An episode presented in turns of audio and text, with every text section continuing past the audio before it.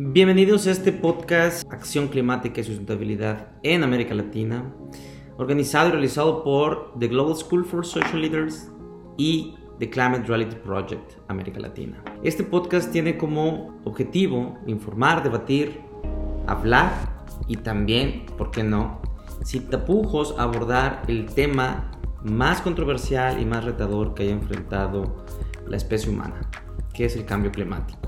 Mi nombre es Roberto Arrucha y tengo el privilegio de dirigir The Global School for Social Leaders, una multipremiada ONG enfocada en construir a la próxima generación de líderes en temas de sustentabilidad e innovación social.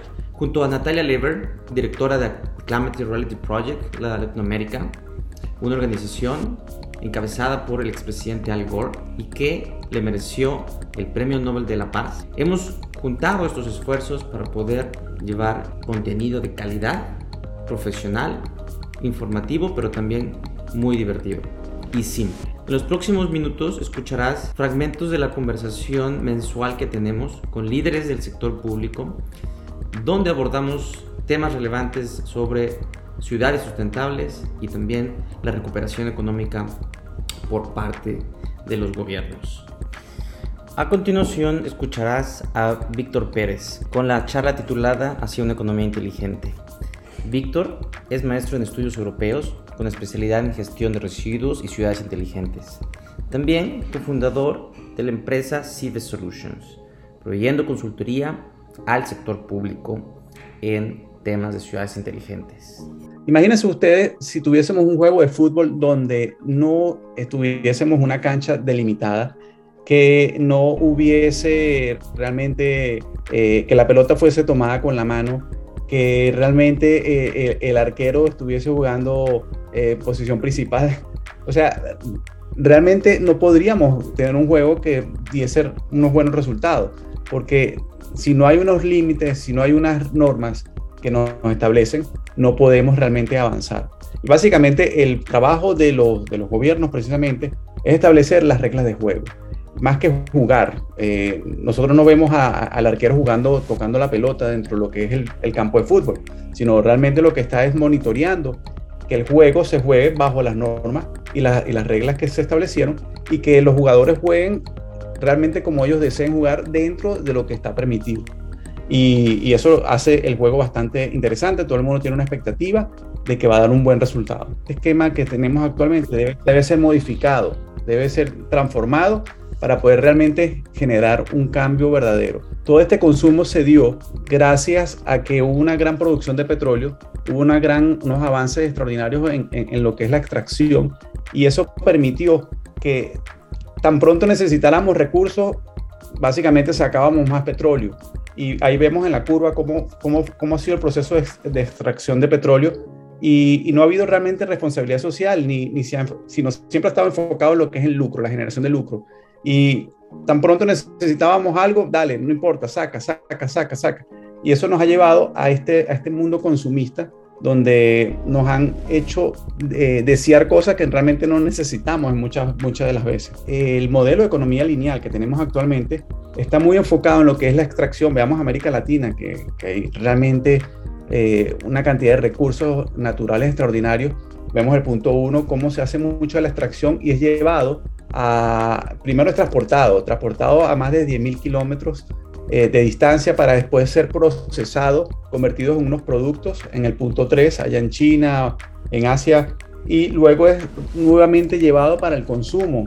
Eh, mucho del consumo se genera a través de Europa y Estados Unidos, y luego la basura, los desechos de este material son otra vez importados y llevados muchas veces a África o en otros lugares. Entonces vemos que estamos generando un, una, un, mal gasto extraordinario de, de, tanto de los recursos naturales como, como la generación de, de, smog y, lo que sería el dióxido de carbono, ¿no? porque estamos llevando y trayendo eh, realmente materiales y eh, desechos a través de todo el, globo terráqueo. Vemos que la producción se hace alrededor de unos 10.000 kilómetros, se transporta y luego vemos que el, transporte de los desechos vuelva, a ser otra vez llevado a otros lugares. Vemos allá hay tres proyecciones. En la proyección número uno, que es la más, la SSP1, sería la, la, que es más estable, es la que realmente deberíamos tener proyectada para el 2100, donde podemos leerlo allí, ahí dice, eh, para el 2100, la generación de residuos que augura futuro muy diferente. El primer escenario de la ruta socioeconómica compartida en la SSP1 la población de 7 mil millones está urbanizada en un 90%. Se logran los objetivos del desarrollo. Se reduce el consumo de combustibles fósiles y la población son más conscientes en el medio ambiente. Por eso vemos que la curva está bastante plana. Luego vemos en la SSP2, en la prevención del business as usual. Seguimos haciendo lo mismo que hemos venido haciendo hasta ahora, con una población estimada de 9.500 millones y un 80% urbanizado. Vemos que la curva es bastante, eh, va, en, ascenso. Y vemos después la SSP3, donde un 70% de, 300, de, perdón, de 13.500 millones de personas que habitan en el mundo van a estar viviendo en ciudades, va a haber una pobreza extrema y una riqueza moderada. Y muchos de los países con una población en un gran y un rápido crecimiento. Vemos también que la curva va en ascenso. Entonces, realmente lo ideal sería mantener el mantenernos estable, mantener esa curva eh, en, un proceso bastante estable y ir trabajando en la generación y cambios de lo que sería la forma de producción. Entonces aquí vemos que el modelo circular urbano realmente lo que sería el planteamiento que se está eh, manejando en estos momentos es que podamos a través de cada una de las ciudades ir construyendo lo que serían las fábricas, la fabricación social, que se construyan unos centros donde podamos realmente eh, tener todas las facilidades y, la producción para generación de cualquier producto, para que realmente lo que viaje alrededor del mundo sea data. O sea, que vamos a necesitar, tenemos personas que están creando nuevos productos en Austria, donde yo me encuentro, y eh, allá en México de repente alguien requiere de este producto, se, se, vende lo que es el diseño, lo que es la conceptualización de dicho producto, y allá en, aquellas fábricas eh, sociales eh, se puede generar la, la, la, producción. El producto físicamente se genera a través ya sea de, de, de las impresiones 3D, o a través de un equipo de personas que están realmente preparadas y capacitadas para dar respuesta a esto, se hace el, uso de lo que serían los desechos que tenemos nosotros en nuestra propia ciudad y con esto eliminamos lo que es el transporte a, gran escala y reusamos parte de lo que es la, eh, los desechos que tenemos actualmente y estamos generando empleo. Básicamente es parte de la conceptualización que se está manejando en estos momentos. Bueno, entonces, ¿cuál es la realidad? Realidad es que Realmente hay tecnología para hacer cosas brillantes. Cualquier cosa que podamos imaginarnos ahorita, hay buenas tecnologías para lograr esto. ¿Cuál ha sido el problema? El problema ha sido precisamente que no se tiene una legislación que esté acorde, que no haya incentivos y, un sistema financiero que realmente pueda generar una ayuda y que haya unos modelos de negocio que permitan el desarrollo que se pueda dar esa tecnología y la utilización de estos procesos. Realmente es un tema de actitud. Y creo que si aquí tenemos personas que están, eh, que van a, tomar posición de cargos ahorita, es importante que escuchen esto porque el tema no es la falta de tecnología, sino la falta de voluntad política y empresarial para generar el cambio. A continuación escucharás a Roberto Ramírez Bastirrechea con la charla Desarrollo Sostenible como oportunidad para incentivar el crecimiento económico a través del emprendimiento. Roberto es maestro en Administración Pública y doctor en Políticas Públicas. También es cofundador de Ciber Solutions y tiene una larga trayectoria como investigador, consultor y académico en temas de gobiernos inteligentes. La tecnología tiene un gran defecto y, este, es igual que el conocimiento. La tecnología queda obsoleta muy rápidamente. Algunos eh, funcionarios públicos piensan que contratar una u otra tecnología va a ser la solución al problema. Y la verdad es que no es así. La, la verdad es que esa tecnología termina siendo un obstáculo, una barrera a, mediano y a largo plazo. Porque lo que hoy compramos un, teléfono móvil o un celular, este, ya el próximo año tenemos, hoy es el, el 2.0, el próximo año es el 3.0 y tal vez este, la tecnología, el crecimiento de la tecnología está siendo tan exponencial que ya este, se está renovando inclusive hasta cada seis meses. Por lo cual, muchas de estas tecnologías que compramos, sensores eh, este, de medición fluviales, de medición vehicular, de contaminación, eh, este, todo este tipo de tecnología termina siendo un, cacharro viejo, le decíamos una cafetera vieja colgada a un poste, como, como uno de estos este, especialistas le señalaban, ¿no? Tenemos un montón de sensores en todas partes, pero ya no sirven. Eso es, eso es un gran problema, este, porque necesitas empezar a renovar todo eso y te das cuenta que la tecnología que está obsoleta, es muy difícil fusionarla con nuevas tecnologías. Necesitas un proceso muy engorroso, muy costoso. Aquí en Alemania ha significado incorporar la tecnología vieja con la tecnología nueva, ha significado mucho dinero, por lo cual es importante esto tenerlo en consideración cuando se hace una planificación estratégica sobre ciudades digitales o ciudades inteligentes. Este, se debe tomar en consideración que la tecnología eh, puede generar este, todo un fenómeno contrario a, la expectativa planteada. El que vende la tecnología genera esa, eh, tiene esa capacidad para impresionar, eh, ya sea por videos o ya sea por eh, realidad aumentada, realidad virtual. Lo presenta bastante bien, pero ¿cuánto tiempo dura? Tenemos que hacernos esa pregunta cuando vamos a adquirir esto. Pero bueno, eso como una, una parte introductoria. ¿Cuál es otra de las barreras que, que podemos, otro de los retos que podemos presentarnos aquí? las ciudades digitales o inteligentes este, ven el tema eh, principal, la economía. Cómo hacer que mi comunidad se convierta en eh, económicamente sustentable o sostenible, perdón, económicamente sostenible y que pueda darle continuidad a ese proceso de transformación que se requiere sobre todo un proceso de transformación que requiere dinero, que requieren empresas y personas que estén generando eh, recursos para mantenerse actualizados. La tecnología también tiene esa desventaja, que no es incluyente, es excluyente y deja a una gran población este, de las comunidades fuera. Eh, sobre todo el tema del Internet. Eh, no sé si ustedes lo saben, pero el 50% de la población mundial no tiene acceso a Internet. y de seguro gran parte de eso están en los sitios donde, donde cada uno de nosotros habita. Verdaderamente, ¿para qué sirve la digitalización? ¿Para qué sirve la tecnología? Bueno, la tecnología sirve para generar datos. En sí, el, en todo esto, sobre esos datos o ese volumen de datos em, eh, o el análisis de ese volumen de datos de forma este, completa o significativa, este, son solamente el 10% de las instituciones o de las empresas. A continuación escucharemos a Verónica Narváez con la charla Gestión Pública con un enfoque sustentable. Nada más como este comentario muy personal, nosotros conocimos a Verónica cuando ella apenas era una activista ambiental y era líder de eh, esta organización de movimiento ambiental de Santo Domingo. Y eh, bueno, ellos estaban luchando para mantener un espacio verde, un parque, eh, si no estoy mal, de espacio verde en su ciudad y lo lograron, al final lo lograron, fue una lucha muy intensa.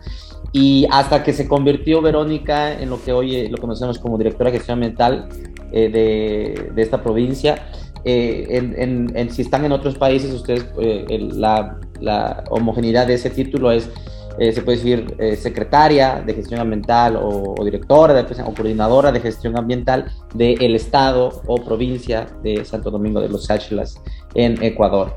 Así que estamos muy orgullosos de ti, Verónica. Gracias por participar. Por comentarles un poco eh, dónde estamos localizados. Como les decía, estamos en una zona centra y eh, tenemos diferentes problemáticas que creo que compartimos con los diferentes eh, compañeros en nuestras realidades. Tenemos un sistema que, como sabemos, este consumismo, este sistema capitalista es de exponencial y ya sabemos y entendemos que nuestro planeta es finito que es también de cierta manera el enfoque, el fondo de todo esto es la resistencia al extractivismo y sobre todo en nuestros territorios al cambio de uso de suelo. En primer mundo digamos, ya no tienen mayor cambio de uso de suelo porque ya lo hicieron.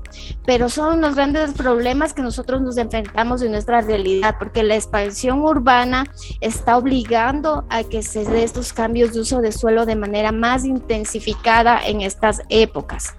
Estos son nuestros problemas. Esta expansión de la urbanización ha llevado a que tengamos nuestros esteros, nuestros ríos contaminados por aguas residuales, propio tanto de actividades productivas como también de, las aguas residuales urbanas. Esta expansión sin un sistema eh, sanitario planificado conforme la expansión de las ciudades ha hecho que los pocos sistemas de tratamiento hayan colapsado tenemos actividades productivas que también eh, están incumpliendo la normativa ambiental. Y nos enfrentamos a problemáticas de, de enfermedades de afectación, especialmente a las comunas, a la comuna Sachi, la que hablábamos, ¿no? Entonces, esto sí ha hecho de que sea un llamado fuerte de acción hacia los gobiernos. Tenemos descargas directas y las prácticas de nuestra etnia están basadas en el uso del recurso agua. Y eso como, como algo icónico de nuestra provincia, pero entendemos que el recurso agua es invaluable y es de infinidad, infinidad de uso necesario para todos. Si hablamos de cambio climático, también tenemos realidades que nos marcan. Tenemos un índice de vulnerabilidad al cambio climático que es de riesgo alto a nivel país, esto como provincia. ¿Y qué es lo que buscamos? De que nuestros recursos básicamente sigan siendo recursos. Y ya empezamos a hablar del eje tan importante de la sustentabilidad con la gobernanza. Miren, esta es mi provincia, llena de arterias, de ríos, de fluentes, muy marcado. Que, que, queremos desconservar. Muchos de ellos se han encajonado, se han tapado, se han perdido en el tiempo. Em, quería ponerles un poquito en relación eh, nuestro contexto de realidad. Fíjense, en todos los puntos rojos son plantas de tratamiento de aguas residuales que están colapsados, son sistemas primarios, fosas sépticas grandes que crearon para los asentamientos, pero están colapsadas. Y los puntos amarillos son puntos de descarga directa a los efluentes del Cantón Santo Domingo, de la ciudad pero estos, estos puntos de descarga alimentan de aguas residuales a nuestros ríos, a nuestros esteros. Entendemos de que la sostenibilidad, la sustentabilidad está fundamentada en los ejes económico, social y el ambiental. Pero claro, como decimos, en este, en este progreso, en este falso desarrollo que, que estamos todavía experimentando en nuestras ciudades, prima el ámbito económico, incluso hasta sobre el social. Y hacemos de que la expansión, la infraestructura eh, vaya sobre la parte ambiental. Entonces, entendemos de que estamos muy ligados a una acción climática, a una acción climática que como, como ya lo plantean en referencias, está fundamentada en el cambio del uso de suelo y en la toma de decisiones que deben de venir de los gobiernos, de los, de, los diferentes niveles de gobiernos. Así, la acción climática para nosotros se conceptualiza en dos líneas, ¿no? Tenemos la mitigación en sí, reducciones de emisiones de gas de efecto invernadero, la adaptación eh, a los efectos del cambio climático, pero los mecanismos de acción, tanto de la mitigación como la de la adaptación, creemos y conocimiento, creemos y estamos convencidos de que viene, claro, de los gobiernos locales y de la acción colectiva. Van muy de la mano, están ligados. Entonces, los, la acción colectiva empuja a, establecer los estrategias, las estrategias y los programas de los gobiernos locales, pero fundamentados en, esta, en este trabajo de enfrentar eh, los efectos del cambio climático, la vulnerabilidad y trabajar en esta resiliencia climática que necesitamos. En sí, em, creemos mucho en acción colectiva porque expresa las demandas de la sociedad y finalmente eh, es, a donde se configuran todos los procesos de sí de los gobiernos, pero empiezan estos procesos desde eh, los procesos comunitarios. Creemos que esta, esta lucha de, de, acciones por las causas que ha tenido el mundo vienen de los intereses propios, de, de los intereses comunitarios, intereses como el orden público, la movilidad, la educación, la salud. Pero todo esto debe de recaer, de hecho, en una política pública. Y la política pública la crea los gobiernos, lo crea la gobernanza. Y este es el, el eh, la hoja de ruta que deberían de tener los gobiernos para poder implementar los programas y, las estructuras de acción. Sin embargo, sabemos y entendemos que hay mucha desconexión en este camino. Desde nuestro, nuestra administración de, de la provincial, nosotros hemos adoptado una, una hoja de ruta trabajada desde la ciudadanía, es decir, el trabajo de la acción colectiva y la llevamos a plasmarla ya en, en la formalidad de la gobernanza por medio de primero de una herramienta que para nosotros es la mesa de compromisos ambientales y cambio climático. A través de esta mesa ya formalizada con una ordenanza, eh, tenemos una hoja de ruta amplia para trabajar sobre los diferentes ámbitos que tenemos. Entonces, en general, eh, tenemos nosotros eh, desconocimiento o grandes retos, cambio climático, riesgo, vulnerabilidad y para esto nosotros también contamos con una herramienta, un esfuerzo del consorcio de estos gobiernos autónomos descentralizados provinciales. Se creó la EPCC, que es la Estrategia Provincial de Cambio Climático. Y esta estrategia nos da, de cierta manera, objetivos para poder trabajar. Y esto lo hemos enmarcado bajo la consultoría, el resultado de toda la investigación en necesidades de garantizar los servicios básicos, el acceso también a la educación, salud, fomentar la capacidad de respuesta del sector productivo ante los desafíos del cambio climático, fortalecer la gestión del patrimonio natural hídrico, considerando interculturalidad, responsabilidad intergeneracional y el enfoque de género, además del control de seguimiento en sí de una de un fortalecimiento de la actividad productiva de manera más responsable. Entonces, entendemos que los instrumentos de planificación eh, son los que nos ayudan a transformar intencionalmente estas realidades que se trasladan de la comunidad por medio de la acción colectiva y esta gobernanza incluye estos mecanismos de articulación.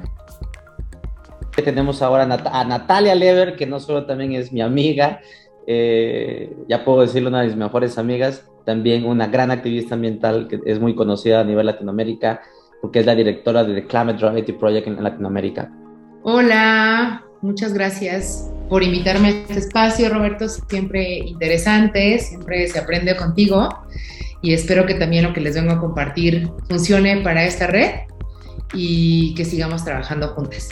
Cuando los fundamentos de la crisis climática son bastante simples y la mayoría de ustedes lo saben. Eh, y, lo que está pasando en el planeta es grave. Eh, no les conté qué hacemos en Climate Reality, pero justamente entrenamos activistas para que conozcan la información del cambio climático, las soluciones y acompañan a tomadores de decisión, idealmente aquí, eh, como nuestra ponente anterior, que viene del activismo, a tomar mejores decisiones. Bueno, les decía que, la, Tierra obtiene su energía del Sol, que atraviesa la atmósfera en forma de, de ondas de luz, y cuando el planeta se calienta, dependiendo de qué tipo de superficie en donde haya pegado esa luz, cuando se calienta, irradia parte de esa energía calorífica en forma de ondas infrarrojas de vuelta hacia el espacio. Ahora, por suerte tenemos una atmósfera y en esa atmósfera tenemos gases de efecto invernadero. Y esto lo que provoca es que no salgan todas estas eh, ondas de luz infrarroja y que el planeta se, mantenga calientito, con la temperatura ideal para la vida. Con eh, esto nos ayuda a mantener los límites saludables de las formas de vida que se han creado y han evolucionado en este planeta. Ahora, el problema es que estamos haciendo que esta capa de gases de efecto invernadero, que en principio son buenas para la vida, se haga cada vez mucho más gruesa. Eh, y esto provoca que más luz infrarroja se quede dentro de la Tierra, elevando las temperaturas, ocasionando muchas consecuencias. Ahora, lo que, la razón principal por la que esta capa de gases de efecto invernadero se está haciendo mucho, mucho más gruesa es que todos los días estamos depositando 162 millones de toneladas de contaminación cada 24 horas en esta delgada capa de atmósfera. Es tan delgada que imagínense que si estuviéramos conduciendo un automóvil a velocidad normal de autopista, atravesaríamos esa línea azul en 5 minutos. Bueno, ¿de dónde viene esta contaminación de la que estamos platicando y que está ocasionando tantos problemas que ahorita vamos a hablar y también de las soluciones? Bueno, viene de muchos lugares, como vemos aquí en esta fotografía, eh, la agricultura industrial con la fertilización, la quema de cultivos, el transporte terrestre, e incluso la descongelación del permafrost ya está teniendo un impacto importante. Pero sin duda, la más importante es nuestra dependencia de los combustibles fósiles, que en esta gráfica podemos observar su aumento desmedido eh, después de la Segunda Guerra Mundial. Ahora, importante, si se fijan en la esquina superior derecha de esta imagen, van a ver que durante el primer año de la pandemia, la cantidad de combustibles fósiles que consumimos se redujo por ahí del 7%.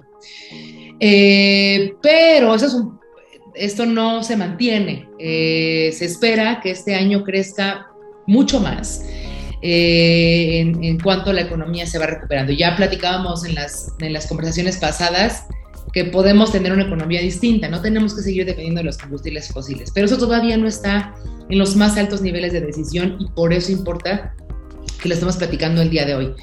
Eh, y hace falta hacer cambios estructurales muy serios. Y ahora pues ya hemos aumentado casi un grado la temperatura promedio de la Tierra. Bueno, de hecho, 19 de los 20 años más calientes jamás medidos han sido en los últimos 20 años. Y los 7 más calientes han sido los últimos 7 años. Y la tendencia sigue así, ¿no? Cada año es más caliente que el anterior. Ahora vamos a empezar a ver algunas de estas consecuencias. Ya, ya vimos un poco la ciencia, los datos, bueno, ¿cuáles son las historias humanas? ¿Qué está pasando detrás de estos datos? Porque no vienen solos. Bueno, en primera, cuando la temperatura es muy alta, pues afecta directamente a la salud de las personas. Como por ejemplo, en Pakistán desde 2013 empezaron a tener temperaturas muy altas en los veranos año tras año, alcanzando temperaturas récord, hasta que en 2016 tuvieron que aliarse con una organización de la sociedad civil para manejar los cuerpos, porque las morgues del, del, país ya no lograban eh, poder, poder manejar tantos muertos al mismo tiempo. Un poco similar con lo que estamos haciendo en la, en la pandemia a nivel global, pero esto ocurrió en Pakistán en 2015.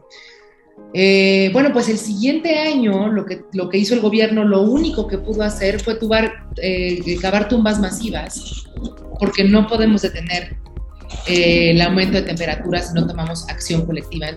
Entonces, al menos cabrón tumbas masivas para que los cuerpos después no estuvieran eh, infectando a la población y, causando otro problema de salud. De hecho, para América Latina, chequen, Belice, Bolivia, Colombia, Cuba, Dominica, Guatemala, Honduras, Jamaica, México, Perú y Venezuela fue el año más caluroso registrado para estos países en 2020. Y fue el segundo año más caluroso para toda la región completa de América Latina y el Caribe. Bueno, eso es lo que vemos aquí arriba, ¿no? Lo que podemos respirar, lo que podemos ver claramente. Pero si, si otra vez nos salimos a ver nuestra casa común como un sistema global, nos damos cuenta que estas historias solamente tienen que ver con el 7% del calor. El 93% de esos millones de toneladas que estamos poniendo en la, en la atmósfera todos los días va a parar al océano. Y es por eso que en el océano también estamos viendo que se están alcanzando temperaturas récord más calientes año tras año. Bueno, ¿qué sucede cuando tenemos océanos más calientes?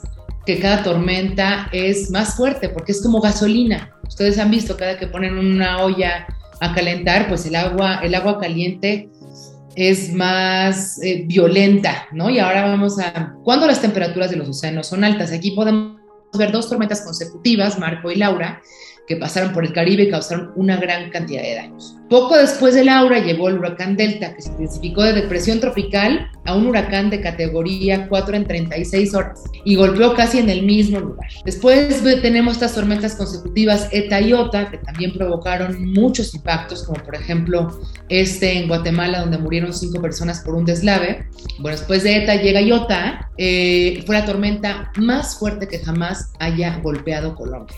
Entre estos dos huracanes, eh, afectaron a más de 7 millones de personas, perdieron la vida y causaron daños por más de 10 mil millones de dólares tan solo en Honduras, el 40% del PIB, con una tormenta en un año.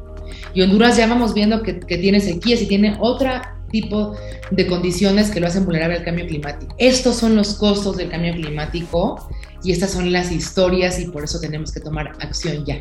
Y cada vez estos fenómenos son más violentos porque el río atmosférico promedio contiene tanta humedad como dos ríos Amazonas. El río Amazonas es el río más grande del mundo si, lo tomamos en cuenta en términos de cantidad de agua. En unas pocas horas o en unos pocos minutos, ¡pum!, cae de manera agresiva sobre las infraestructuras, las ciudades, los asentamientos humanos, todo el agua que debe haber caído a veces quizá en años.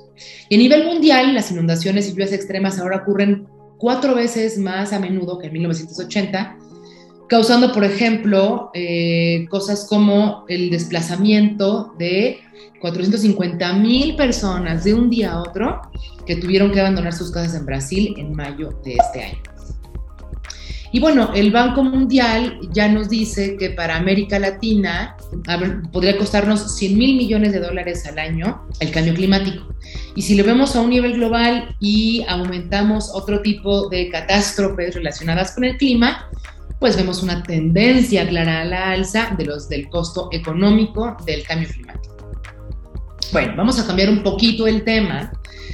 Vamos a pasar de bombas de lluvia, aguaceros, inundaciones, eh, a sequías, porque el mismo calor que saca el agua de los océanos también lo saca del subsuelo, eh, causando sequías más profundas y prolongadas, como ocurre en América Central, ¿no? Aquí seguimos viendo historias humanas que están detrás del cambio climático porque la gente de América Latina y América Central en particular se está moviendo ya no por una mejor calidad de vida, sino porque no tienen que comer. Y hemos visto que, en América Central y en Europa estos movimientos migratorios forzados por, por temas climáticos han estado alimentando también movimientos xenófobos que pensamos que no íbamos a volver a ver después de la Segunda Guerra Mundial y los discursos de odio eh, de los que se están agarrando los movimientos políticos y utilizando las migraciones forzadas es realmente, eh, pues a mí me, duele mucho y me asusta también. Y bueno, como les decía, la gran, gran parte de esta migración de América eh, viene de América Central, eh, donde se le conoce como el corredor seco. El lugar más afectado de la crisis, por la crisis climática a corto plazo, y aquí tenemos Honduras, El Salvador, Guatemala, si vemos las noticias en, el último año, en los últimos meses, pues podemos ver una correlación muy clara entre problemas económicos, sociales, políticos y de seguridad nacional y el cambio climático. Bueno, cuando las temperaturas se calientan y cuando la sequía es más severa, también empeoran los incendios. Aquí lo podemos ver claramente con esta gráfica. Pero también podemos ver ejemplos en todo el mundo, les voy a poner aquí algunos de América Latina, en Argentina, en Uruguay, en Chile, donde se quemaron 400 mil hectáreas eh, eh, en, este incendio. Y bueno, ejemplos de cada cosa tengo muchísimos pero prefiero que pasemos a las soluciones. Acá en 2019, no sé si recuerdan que estaba por las noticias de la Amazonas, se está quemando, toda América Latina se está quemando. Em, y, y bueno, además de que perdemos hermosos e irreparables ecosistemas, también los incendios tienen un impacto en la contaminación del aire. Aquí podemos ver en esta gráfica cómo han aumentado las emisiones por eh, de, CO2 por incendios. Y recordarles eh, que el humo de los incendios eh, causa más hospitalizaciones que cualquier otra forma de contaminación del aire. Pero bueno, hablando de contaminación del aire también, hablemos de que la quema de combustibles fósiles, además de estar aumentando la temperatura de nuestro planeta, también nos está afectando a la salud de manera directa porque así como, eh, porque el mecanismo por el cual calienta el planeta es que lo contamina, ¿no? Y nosotros estamos respirando eso. Acuérdense que la atmósfera es bien delgadita, ahí se queda todo, lo estamos respirando. Para hacerles un símil, eh, el coronavirus ha matado 4 millones de personas, ¿no? Bueno, pues la contaminación del aire mata 9 millones de personas todos los años. Y esto lo vemos en muchas ciudades de América Latina, como Ciudad de México, Río de Janeiro en Brasil, Medellín en Colombia, Caracas en Venezuela, em, en, Santiago de Chile. Otro costo del cambio climático muy importante, especialmente para América del Sur, es el, el derretimiento de los glaciares. Aquí podemos ver el glaciar Uppsala en Argentina, en, el 28, después en el 2014, es prácticamente un lago. Pero hay muchos costos al cambio climático. Y de hecho, según el Foro Económico Mundial, el cambio climático es la principal amenaza a la economía global. Se estima que el mundo se arriesga a perder casi el 10% de su valor económico para mediados de siglo si no se cumplen los acuerdos de París, que es, que es, que es el acuerdo internacional en el que el mundo eh, ya tiene el compromiso de ser carbono neutrales para finales de siglo.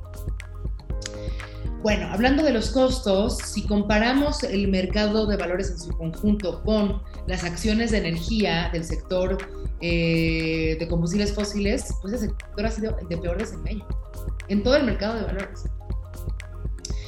Si también vemos los retornos de las empresas de energía limpia se han disparado, pero las empresas de combustibles fósiles han sido negativas. O sea, ya ni siquiera es que estén creciendo menos rápido, es que son negativas.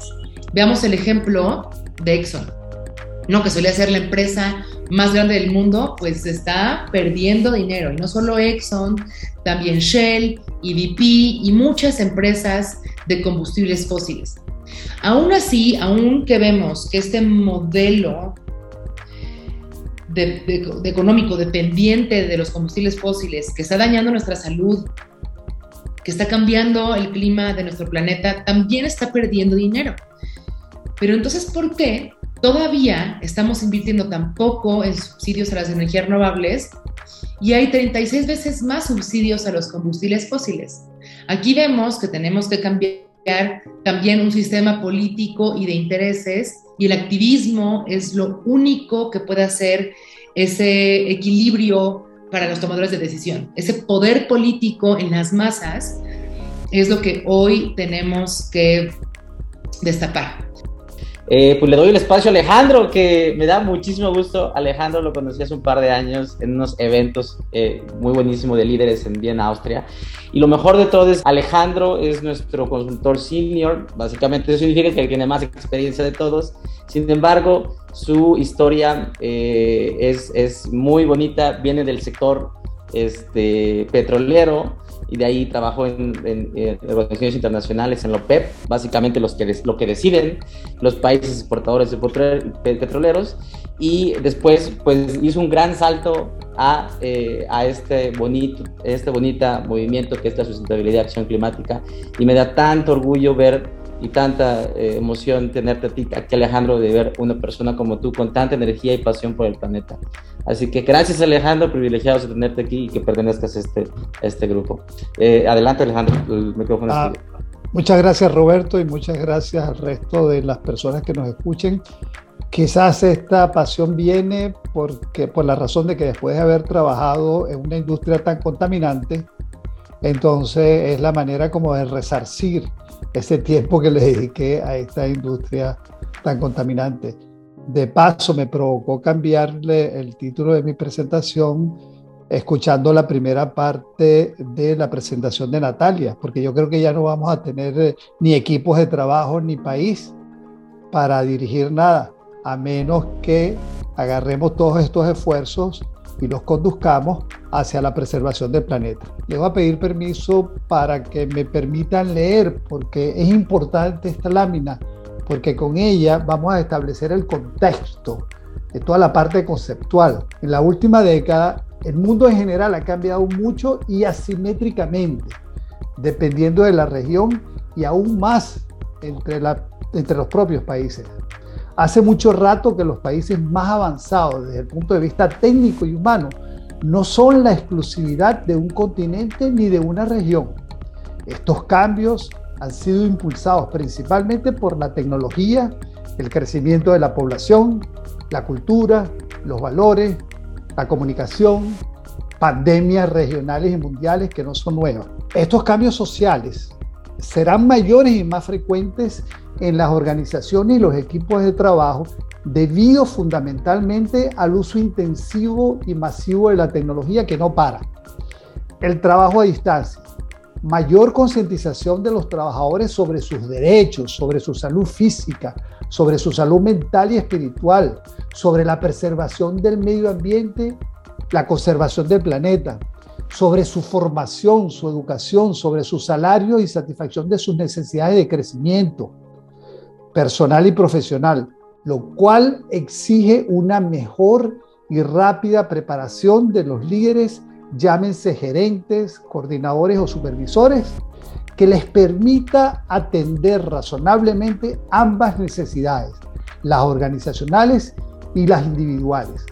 Ahora bien, atendiendo a esta asimétrica realidad presente y futura, cuando los cambios serán más fuertes y dinámicos en su esencia y contenido, he desarrollado esta presentación sobre liderazgo y equipos de trabajo en tiempos de cambio, cuyo propósito principalmente es compartir mi experiencia profesional de más de 35 años en los procesos de cambio y transformación del liderazgo y su impacto en las organizaciones y sus equipos en la ejecución del trabajo para alcanzar los objetivos y cumplir con su misión. El reto es mucho más complejo porque las recetas no son fácilmente aplicables de un país a otro.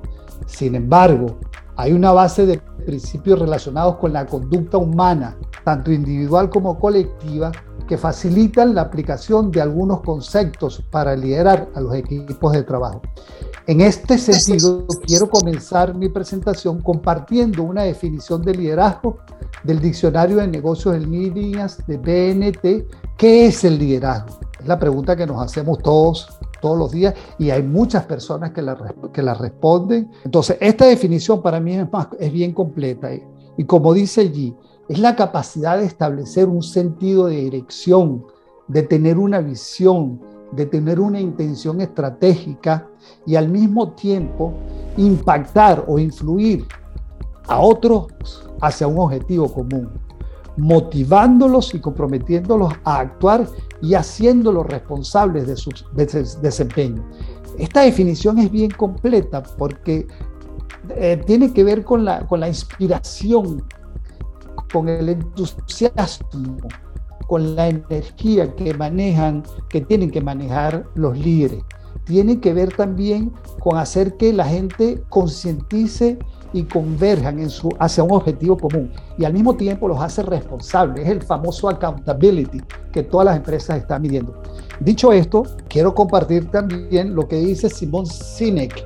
Simón Sinek, para los que no lo conocen, es un investigador y profesor de la Universidad de Harvard, mitad inglés y mitad británico. Como dice allí eh, su frase, el rol de un líder no es el de producir todas las grandes ideas, es el de crear un ambiente de trabajo donde se produzcan las grandes ideas, un ambiente de trabajo positivo, un ambiente de trabajo de confianza, un ambiente de trabajo de respeto, un ambiente de trabajo donde hay empatía. Ese es el ambiente de trabajo, esa es la responsabilidad primaria del líder, que su gente esté feliz y contenta para hacer su trabajo, porque al final del día quienes producen los resultados de una empresa no son los líderes.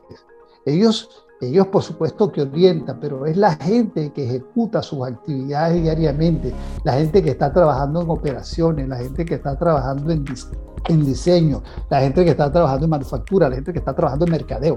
Esos son realmente la gente que produce los resultados de cualquier organización. Y por eso es que esta responsabilidad es la de crear un ambiente de trabajo positivo donde estas ideas se generen. No tiene la responsabilidad de generar las grandes ideas. Este, ahora, ¿cuáles son los tipos de liderazgo? De alguna manera, cada uno de nosotros se identifica con un tipo de liderazgo. Ahora, el reto es cómo se ajusta o cómo ajustamos ese tipo de liderazgo al entorno y a la situación. ¿Por qué digo esto? Porque el liderazgo se aplica sobre seres humanos, pero también hay que tomar en cuenta que hay un contexto, un ambiente en el cual esos seres humanos se desenvuelven.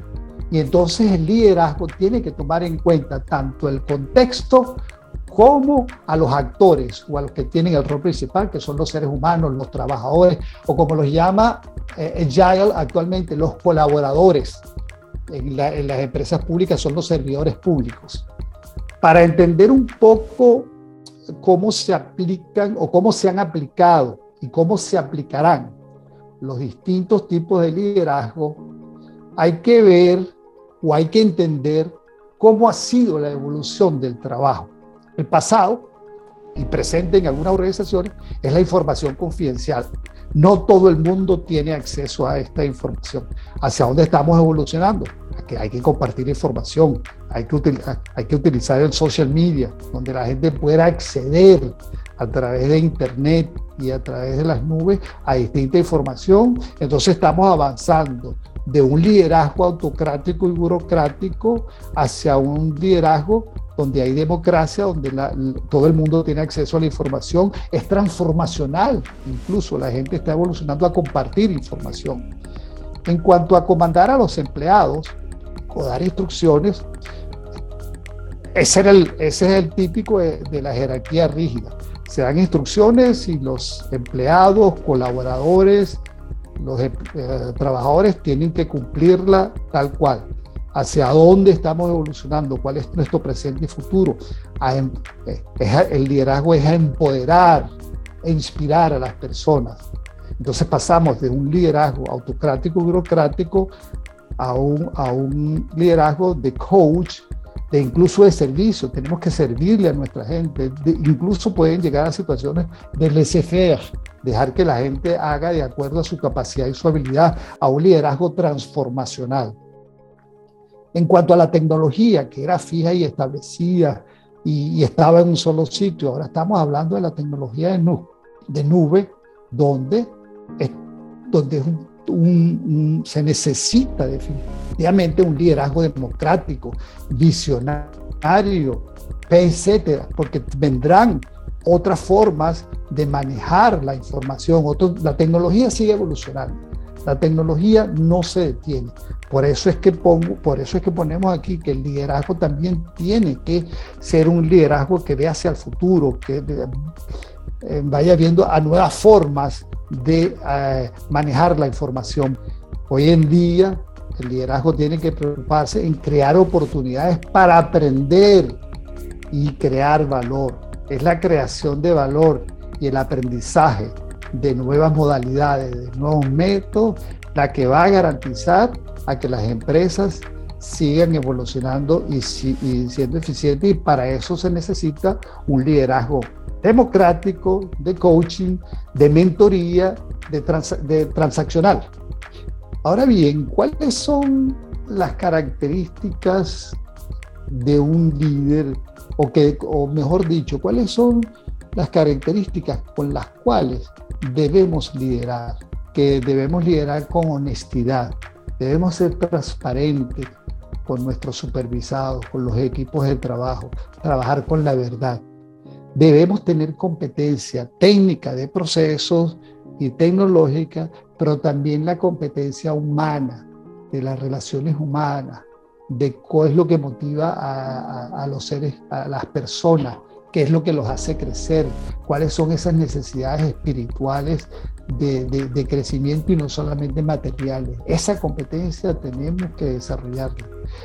Los líderes tienen que tener una, saber tener una intención estratégica, tienen que saber adelantarse al futuro, visualizarlo para poder transmitírselo a sus equipos de trabajo y para poder, no solamente eso, para poder adaptar a las organizaciones en todos los cambios que van a venir y no salgan del mercado. Tienen que ser líderes con entusiasmo, alegres, con energía, tienen que ser imparciales, no pueden estar favoreciendo a unos empleados en lugar de otros, en lugar de otros, sin tomar en cuenta sus resultados. Tienen que ser tolerantes, tenemos que aceptar distintos tipos de, personalidades, porque todos somos diferentes. Pero también hay que liderar con coraje, hay que tener energía, hay que, hay que atreverse a cambiar el status quo. Hay que tener imaginación y creatividad para crear soluciones distintas. Por eso hay tantos cursos de design thinking y, creatividad.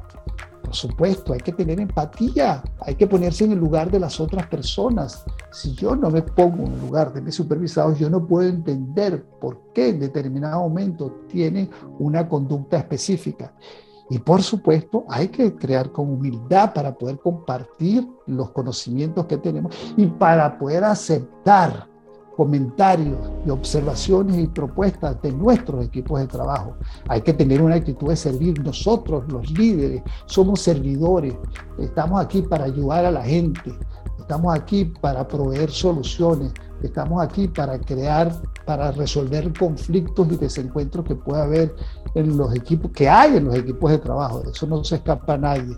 Y por supuesto, tener tenemos que estar comprometidos con, la, con los objetivos, la misión y los valores de la organización y con un sentido de responsabilidad.